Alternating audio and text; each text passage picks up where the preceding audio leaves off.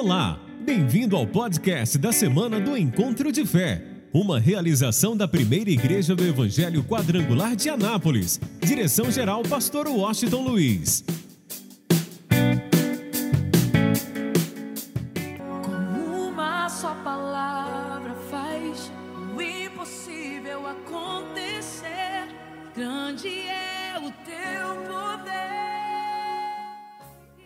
Paz, igreja. Meu nome é Admar. Venho contar o meu testemunho. Em 2019, eu dei entrada num pedido de auxílio, né? Então, naquele momento, eu procurei um advogado, levei o pedido e o advogado entrou com processo. Esse processo foi se prolongando, se prolongando. Quando foi em dezembro de 2020, eu fui fazer a minha primeira perícia. E eu fiz a perícia, aquela perícia não foi aprovada. E eu continuei no trabalho com dores, passando dificuldades, com muitas dores. Quando eles marcaram a segunda é, perícia e fui aprovada naquela perícia, mas por tempos reduzido. E o advogado entrou com a nova petição. Só que ele disse que não tinha entrado com a com o auxílio para me encostar, mas sim que ele tinha entrado com pedido de aposentadoria por invalidez. E eu não gostei, eu pedi para Deus, né? Falei, Senhor, eu não quero, porque eu não sou uma pessoa inválida. Eu preciso é, de me aposentar no meu tempo, no tempo do Senhor. E quando foi agora na campanha dos 40 dias de milagres, eu fiz um propósito com o Senhor e pus na presença do Senhor a minha aposentadoria.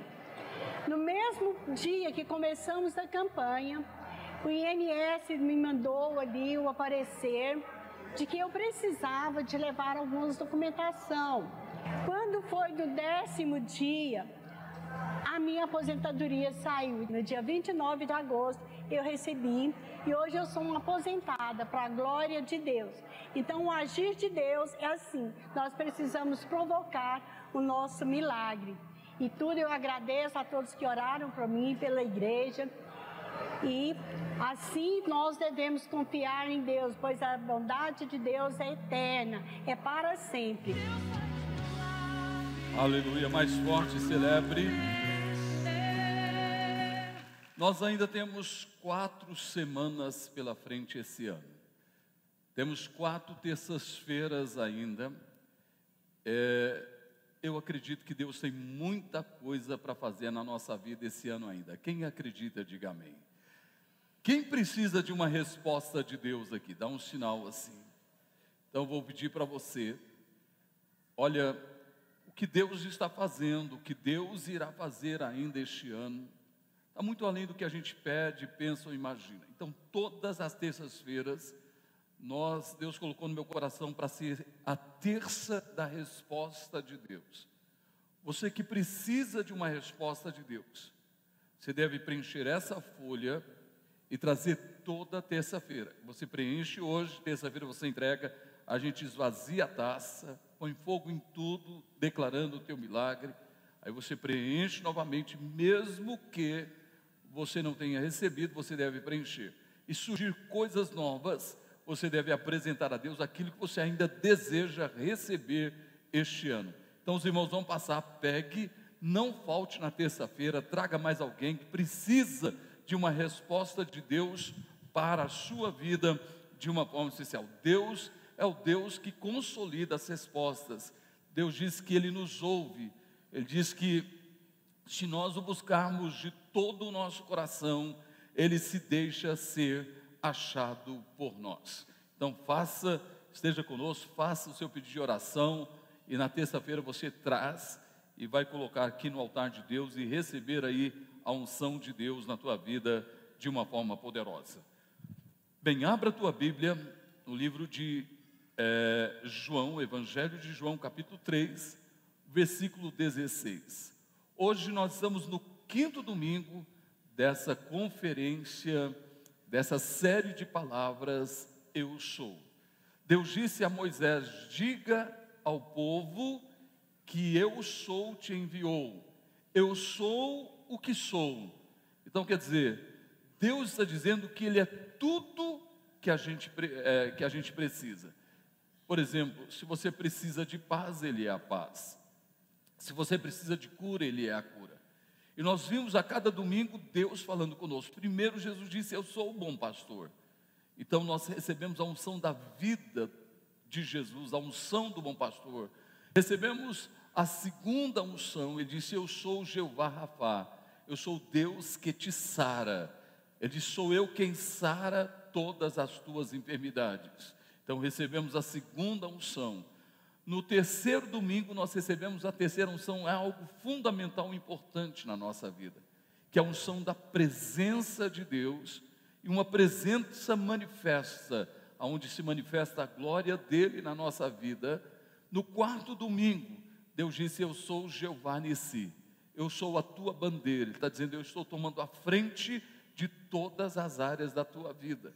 E hoje, hoje nós vamos entender que Deus sonha, Deus quer, Deus anseia, Deus deseja ser o provedor na tua vida. Então, que você receba hoje a unção da provisão divina. Deus disse: Eu sou Jeová Jiré, eu sou o seu provedor. Então, pega a tua Bíblia, vamos falar todo mundo junto, porque todo mundo conhece este texto. Diz assim: vamos lá, um, dois, três. Porque Deus que deu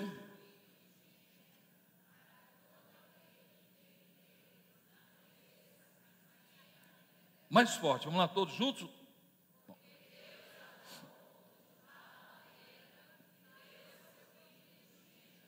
Para que todo aquele que nele crê, olha só, eu quero que você deixe esse texto guardado no seu coração. E a gente vai ver a provisão de Deus, este Deus provedor, agindo na vida do homem, de geração em geração. E nós começamos a ver Deus sendo provedor antes mesmo de criar o homem. Olha só como Deus nos ama, o cuidado de Deus para com a nossa vida. Antes que Deus criasse o homem, Deus já foi provedor na vida do homem. Você pode observar que Gênesis capítulo 1 diz que a terra era sem forma e vazia.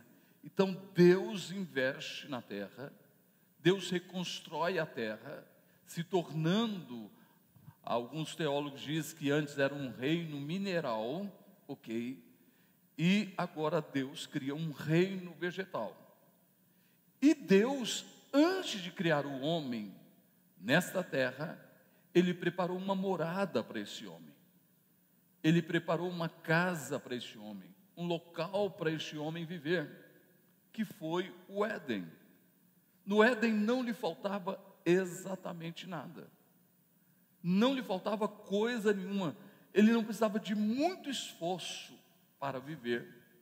Hoje tem muita gente tentando sobreviver, mas lá no Éden, o homem não precisava de muito esforço para viver não havia doença, não havia angústia, não havia ansiedade, não havia depressão, ok?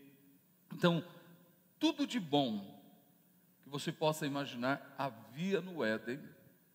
Então, Deus providenciou para o homem uma casa, uma morada, um local especial, onde ele tinha toda sorte de bênçãos, até da árvore da vida, ele tinha o direito de comer da árvore da vida. Mas vamos lá, Deus olha para esse homem, depois de entregar tudo em suas mãos, Deus nota que esse homem estava só. E Deus diz assim: não é bom que o homem esteja só. Eu vou lhe fazer uma ajudadora, uma adjutora, uma companheira que lhe seja idônea. Então o que, que Deus faz? Deus adormece o homem e praticamente Deus faz a primeira cirurgia no homem e de dentro dele, Deus gera a mulher, ok? Tira uma das costelas e dali Deus gera a mulher. Nós precisamos aprender uma coisa importante na nossa vida. Toda bênção de Deus na nossa vida vai sair de dentro de nós. Em outras palavras, levanta a tua mão e diga: Eu já sou um abençoado. Só os abençoados celebrem a Ele de toda a tua vida. Então, Deus o abençoa, Deus supre uma necessidade para que o homem não estivesse só. O homem não vivesse só, que foi uma companheira, que foi uma esposa, ele deu o nome de varoa, né? ele chamou de varoa. Então eu quero que você entenda, praticamente, é, nós encontramos aí Deus suprindo uma necessidade do homem. Agora nós observamos uma outra coisa mesmo este homem pecando, Deus não deixou de ser provedor na vida dele.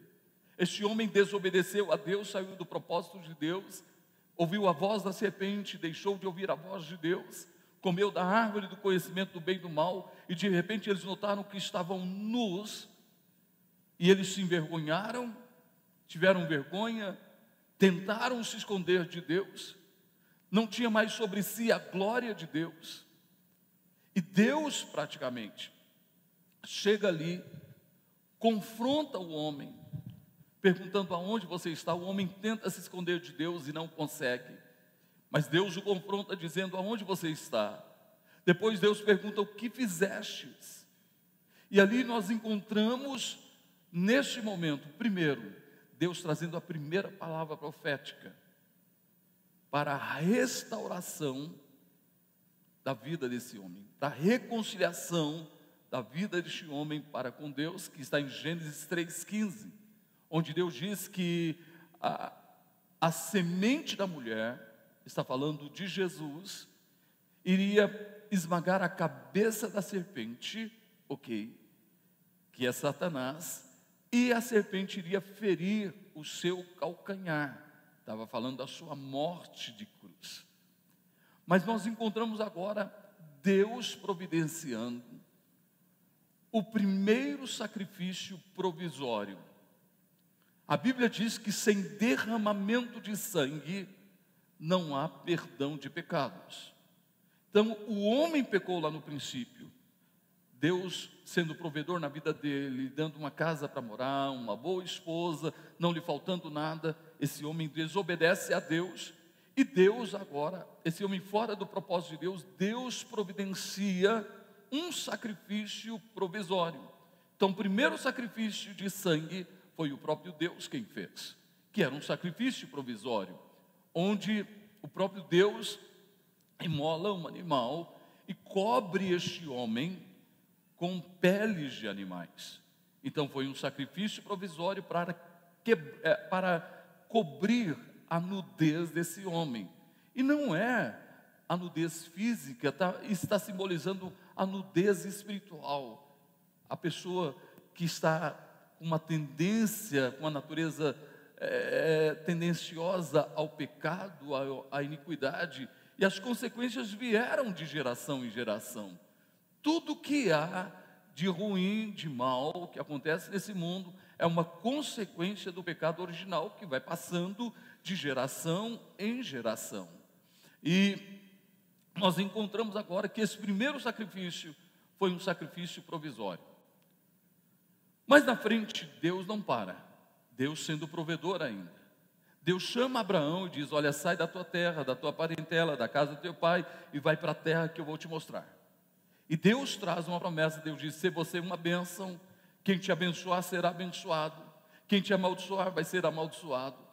E Deus traz uma promessa ainda sobre a provisão de Deus para a vida do homem. Agora, além de ser um sacrifício provisório, era um sacrifício substituto. Quando? Então pega a tua Bíblia, por favor. Eu quero ler com você este texto que está em Gênesis capítulo de número 22 a partir do versículo de número 11, Deus pede, Deus prova a Abraão, ok, Deus o prova, e Deus pede a Abraão, como Deus provou o homem lá no Éden, diz: olha, você pode comer de todas as árvores do jardim, menos da árvore do conhecimento do bem e do mal. O homem desobedeceu a Deus, foi reprovado em sua prova. Agora Deus prova novamente o homem através de Abraão. O que que Deus pede? Deus pede a Abraão o filho da promessa, o filho de sua velhice com Sara, ele com 100 anos, Sara com 90, quando Isaac nasceu, imagina isso? E Deus agora prova Abraão. E Deus pede que ele sacrifique o filho da promessa. Parece loucura, Deus pedindo um sacrifício humano, mas era Deus provando Abraão. Hebreus diz que Abraão creu em Deus de tal forma, o escritor de Hebreus fala isso, que Abraão sabia que Deus era poderoso para ressuscitar Isaac das cinzas. Mesmo que ele tivesse que sacrificar Isaac, Deus era poderoso para sacrificá-lo da cinza. E nessa jornada com Isaac ao Monte Moriá, ok? Isaac, depois que Abraão deixa os seus dois servos, diz: Olha, fique aqui, eu e o garoto vamos subir, vamos adorar, depois vamos voltar. Olha a fé desse homem.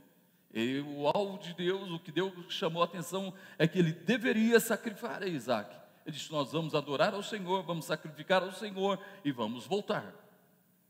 Aí o menino olha para ele e diz assim: Pai, aqui está o fogo, está o cutelo, está a lenha, mas onde está o sacrifício para o cordeiro? Onde está o cordeiro para o sacrifício? E Deus diz: O Senhor proverá. Em outras palavras, ele disse Jeová Jiré, que são duas palavras hebraicas. Ele disse: O Senhor proverá para si o cordeiro.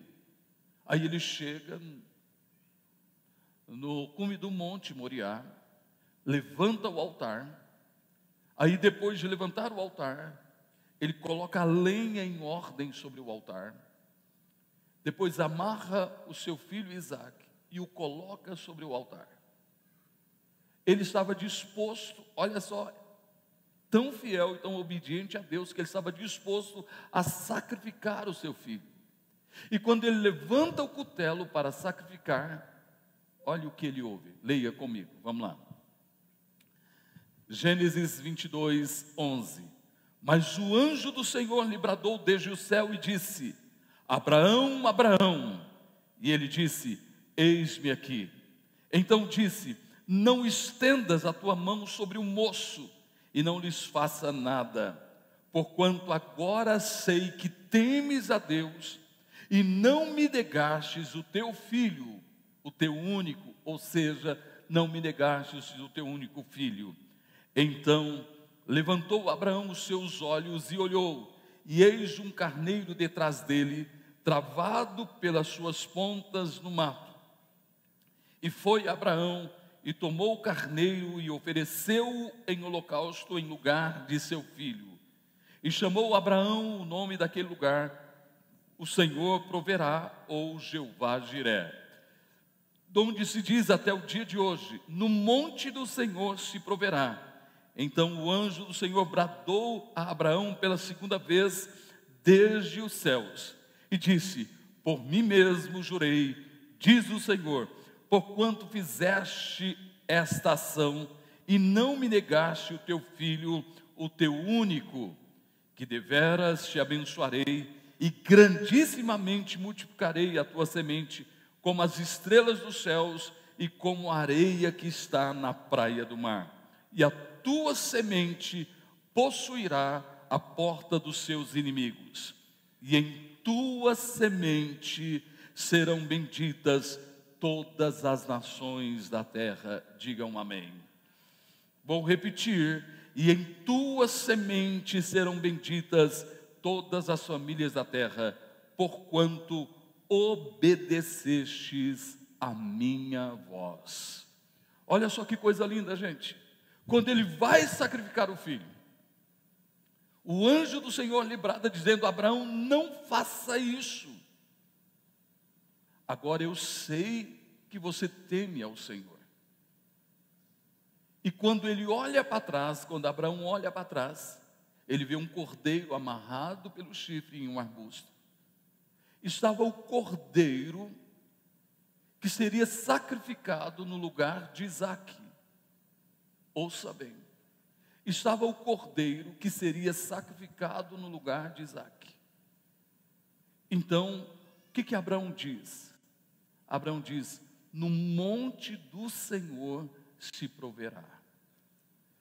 Quer dizer, o Deus provedor sempre agirá no lugar da adoração, do sacrifício, da entrega, da rendição. Eu tenho uma notícia para você. Glória a Deus que você está aqui hoje. Glória a Deus que você está nos acompanhando pela internet. Glória a Deus que você depois que vai assistir esse vídeo, fique sabendo, você está no monte do Senhor. Eu vou repetir, você está no monte do Senhor. O que, que eu estou dizendo para você? Glória a Deus pela tua vida que está aqui, porque aqui Deus vai providenciar tudo o que você precisa. Eu me expressei mal, deixa eu expressar melhor.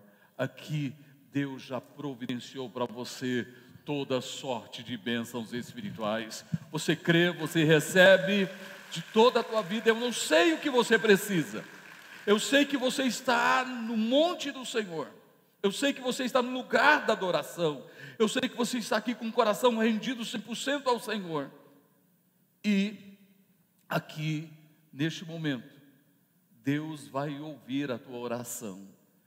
Deus já determinou que os as suas necessidades sejam supridas de uma forma especial. Então é uma questão de fé, como Abraão teve.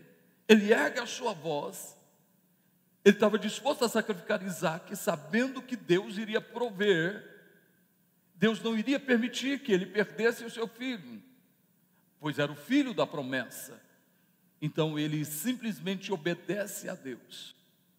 E ao obedecer a Deus, ele acreditava que no monte do Senhor proverá. Então escute só.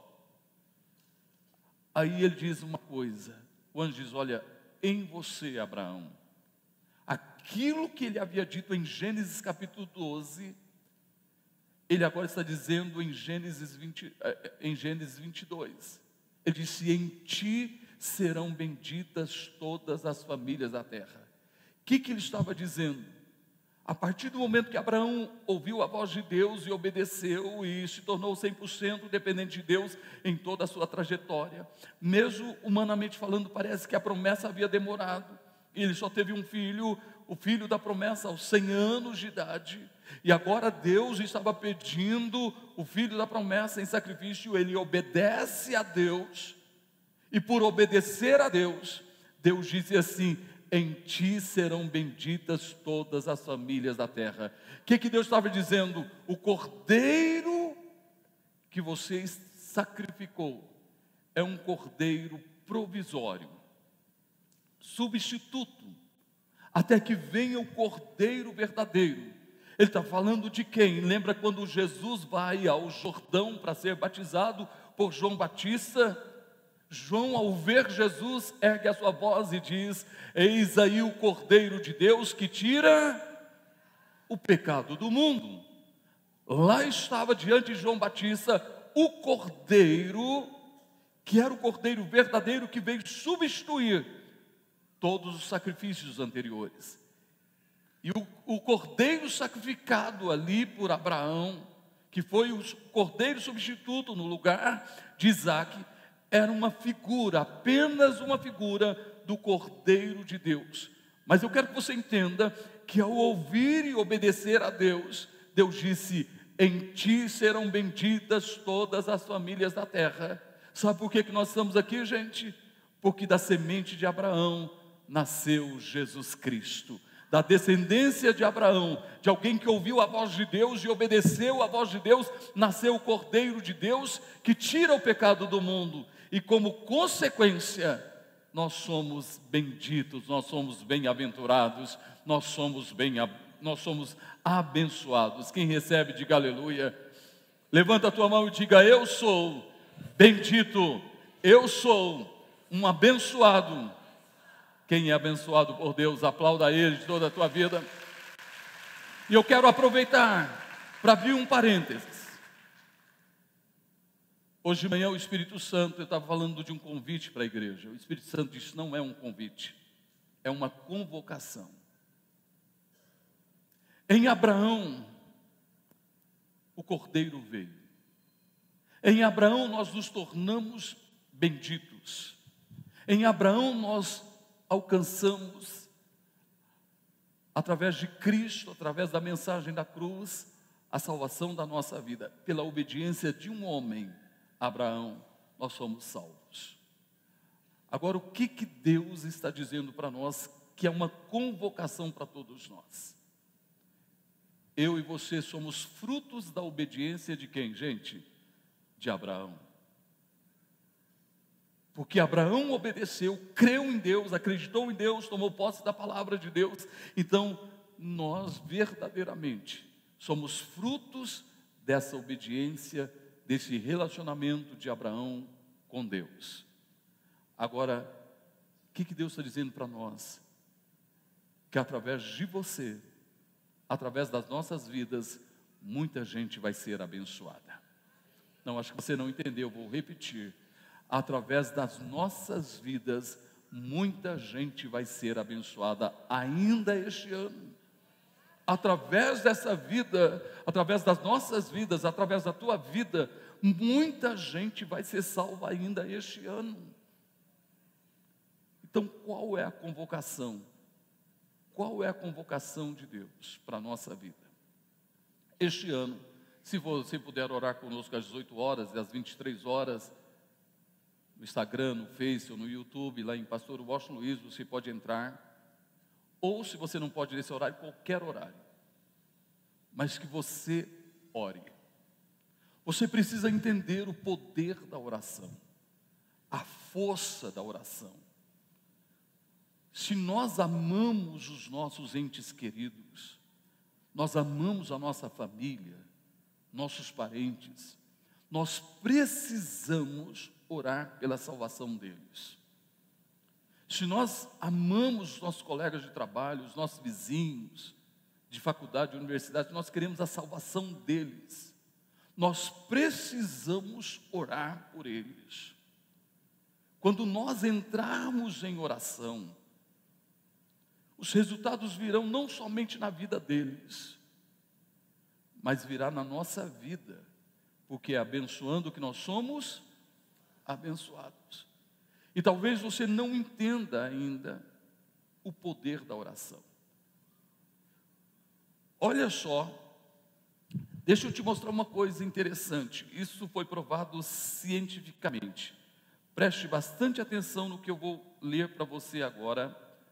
Esteja atento. Escuta isso. Quando, quando você ora, naturalmente, escute bem, deixa eu ver aqui, saiu, só um momento.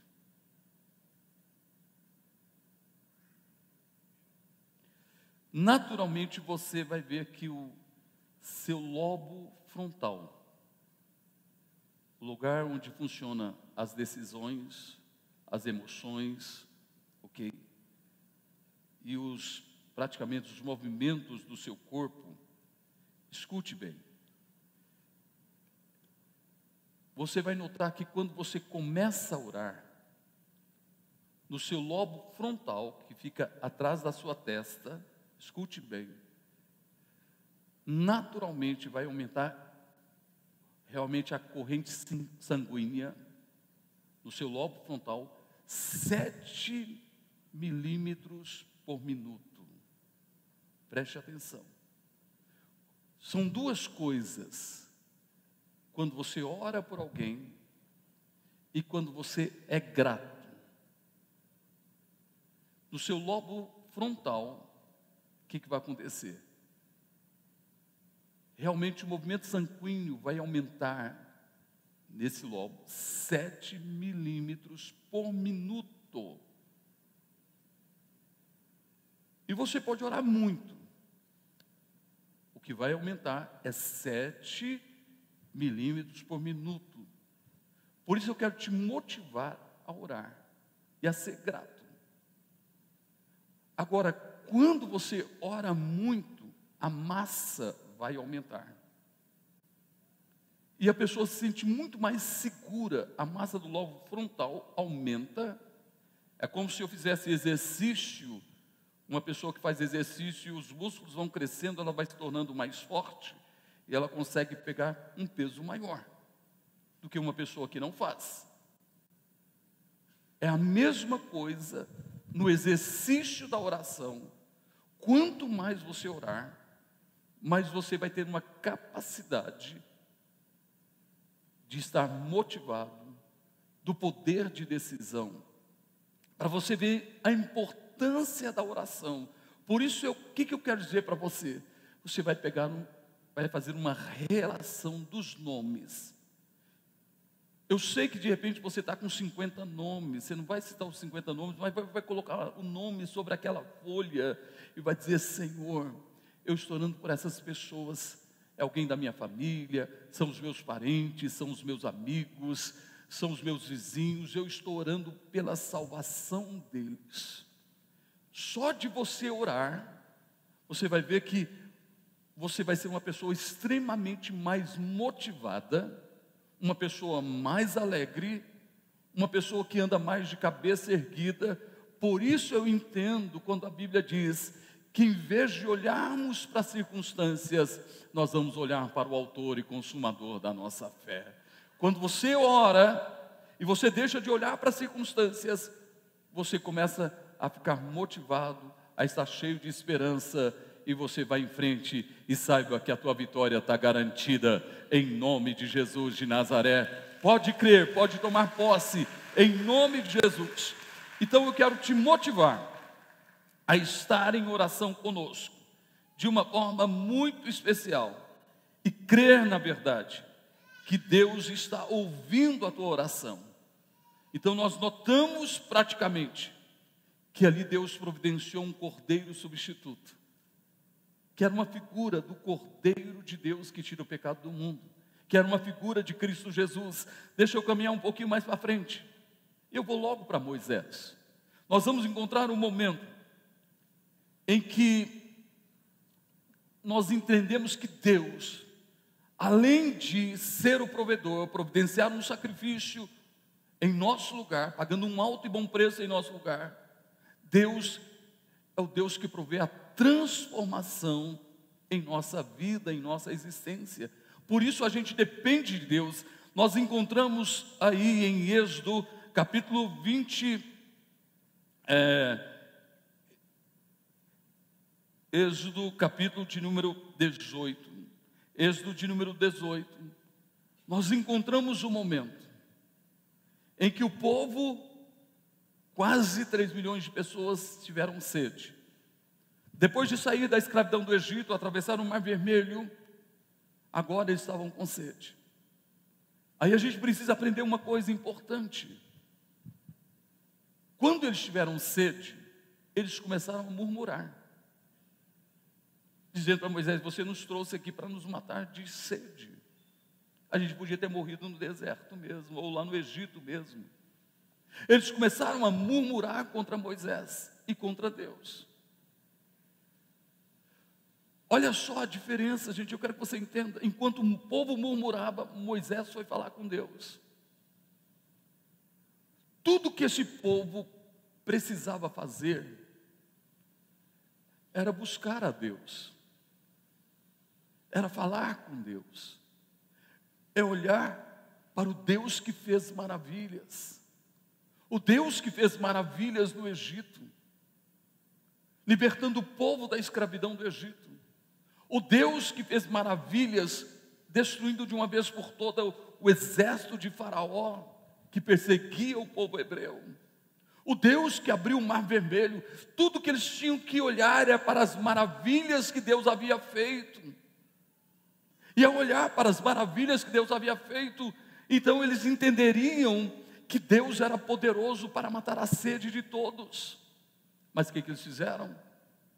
em vez de olhar para as maravilhas de Deus, olharam para a dificuldade do momento quem olha para a dificuldade do momento, quem se deixa ser levado pelas circunstâncias que está enfrentando, termina se tornando uma pessoa amarga, que lamenta, que murmura.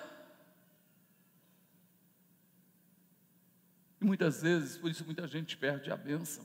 Mas Deus é tão lindo, tão misericordioso, que pelo menos tinha alguém que estava intercedendo por aquele povo.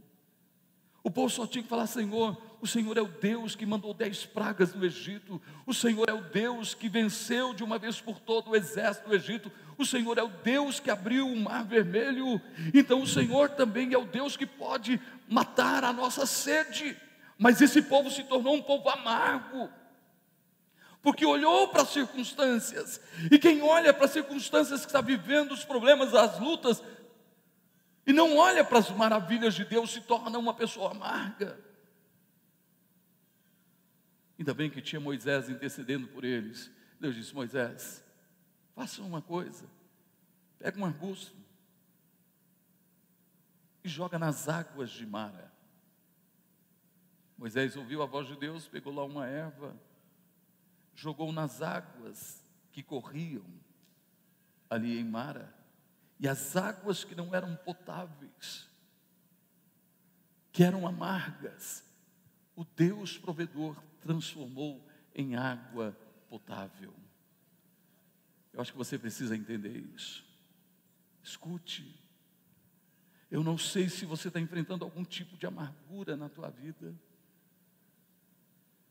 Você está passando por alguma situação, algum problema ou fatos aconteceram na história da tua vida. E quem sabe o teu coração está cheio de amargura, de mágoas, de ressentimentos. Mas eu tenho uma notícia para você. A raiz de Jessé está aqui nesta hora. Eu vou repetir, a raiz de Jessé está aqui nesta hora. E a raiz de Jessé sara todas as nossas mágoas, ressentimentos e amargura. Você pode estar enfrentando uma luta mas quando você toma posse do Cordeiro de Deus, daquilo que Deus providenciou para a tua vida, você olha para o autor e consumador da sua fé e você sabe que o Senhor está contigo nas horas mais difíceis da tua vida, que o Senhor é o teu refúgio, é a tua fortaleza, é o teu socorro, bem presente na hora da angústia, na hora da tribulação. E por isso, eu quero que você entenda, Ele está aqui, o Deus provedor está aqui para trazer transformação seja em qualquer área que você esteja enfrentando na tua vida, Ele tem o poder para transformar todas essas áreas.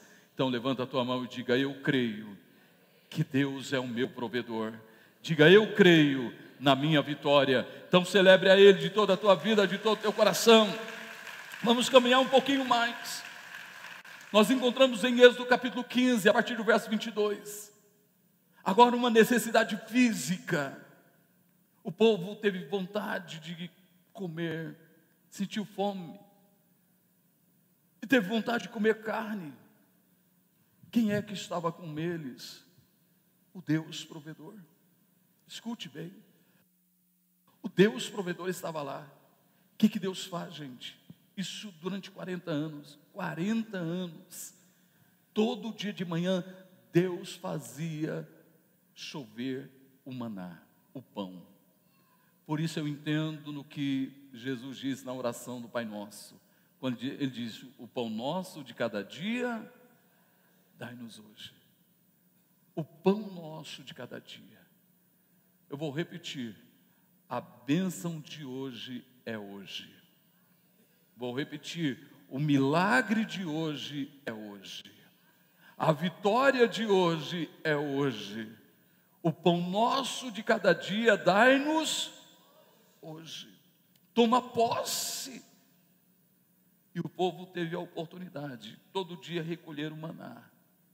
E à tarde, vinham as codornizes.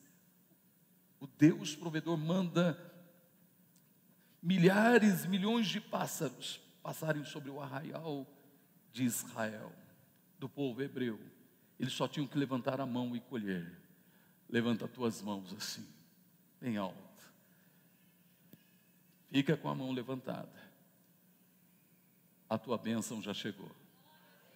Eu vou repetir: o teu milagre, a tua vitória já chegou. O Deus provedor está aqui sobre este lugar está a glória de Deus. Então, usa a tua fé. O que, que você precisa hoje? Naquele dia, eles precisavam de carne. O que, que você precisa hoje? A bênção de Deus está sobre a tua vida. Já, já sabe o que você precisa? Já sabe o que você necessita? Então, pega a tua bênção. Pega, segura, segura a tua bênção, segura mesmo Agora traz para o teu coração a tua bênção e toma posse em nome de Jesus. O Deus provedor já providenciou o teu milagre, a tua bênção e a tua vitória. Vamos mais ainda. Nós encontramos, agora indo lá na frente, nós encontramos o sacrifício perfeito, que veio substituir o sacrifício provisório lá no Éden que veio substituir o sacrifício substituto lá em Moriá e todos os sacrifícios. Eu estou falando do sacrifício do Cordeiro verdadeiro, o Cordeiro que tira o pecado do mundo, que é o Filho de Deus, que é Jesus Cristo. Por isso ele mesmo diz que Deus te amou de tal forma Deus nos amou de tal maneira que deu o seu único filho, o Cordeiro de Deus que tira o pecado do mundo, aquele que se fez homem, sendo Deus se fez homem e foi servo até a morte, morte de cruz. Deus deu o seu único filho para que todo aquele que nele crê não pereça, mas tenha a vida eterna. Sabe, ele está dizendo que no sacrifício verdadeiro, o sacrifício que veio substituir todos os outros. Levanta a tua mão e diga: Está a minha vitória. Então aplauda o Senhor e se coloque em pé nessa hora. Se coloque em pé, por favor. Agora olhe para mim, escuta isso. Apocalipse 13, 8. Diz que o cordeiro, está falando de Jesus. Quando Deus fala, em Gênesis 3,15, sobre o sacrifício, sobre o cordeiro ou a semente da mulher esmagando a cabeça de Satanás, e Satanás ferindo o seu calcanhar. Ele está falando da morte de cruz de Cristo. Quando ele providenciou a morte de um animal e vestiu o homem de peles, cobrindo a nudez e a vergonha desse homem, Deus estava levando o homem a olhar para frente, a olhar para a cruz. Lá em Moriá, quando Abraão vê o cordeiro, pronto para ser sacrificado, Deus providenciou o cordeiro, estava apontando para a.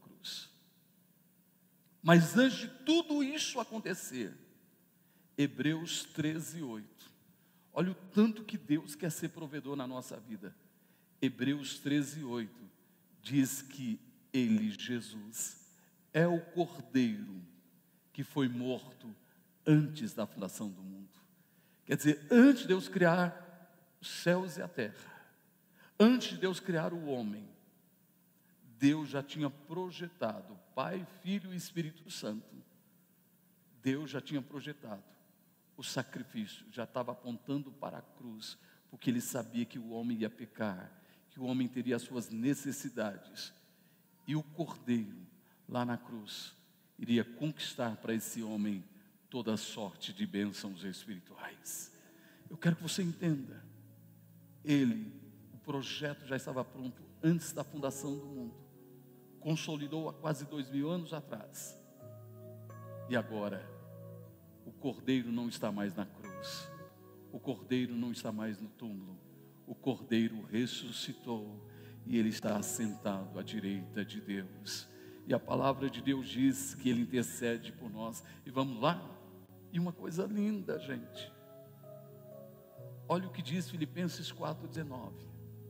Paulo diz assim: O meu Deus segundo a sua riqueza em glória, há de suprir, há de prover todas, escute bem, todas, todas, todas, todas as tuas necessidades.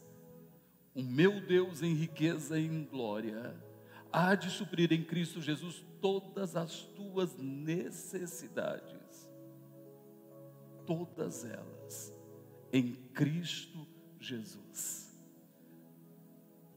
Eu vou encerrar dizendo: tudo que você precisa hoje, Deus já providenciou no Cordeiro, antes da fundação do mundo.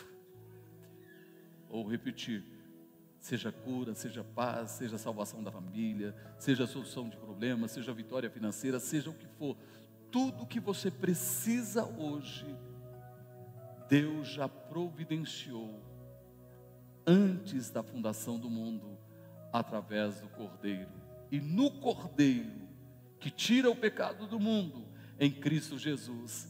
Levanta as tuas mãos bem alto e diga: O meu Deus já me abençoou. Diga: Eu sou um abençoado com toda sorte de bênçãos espirituais.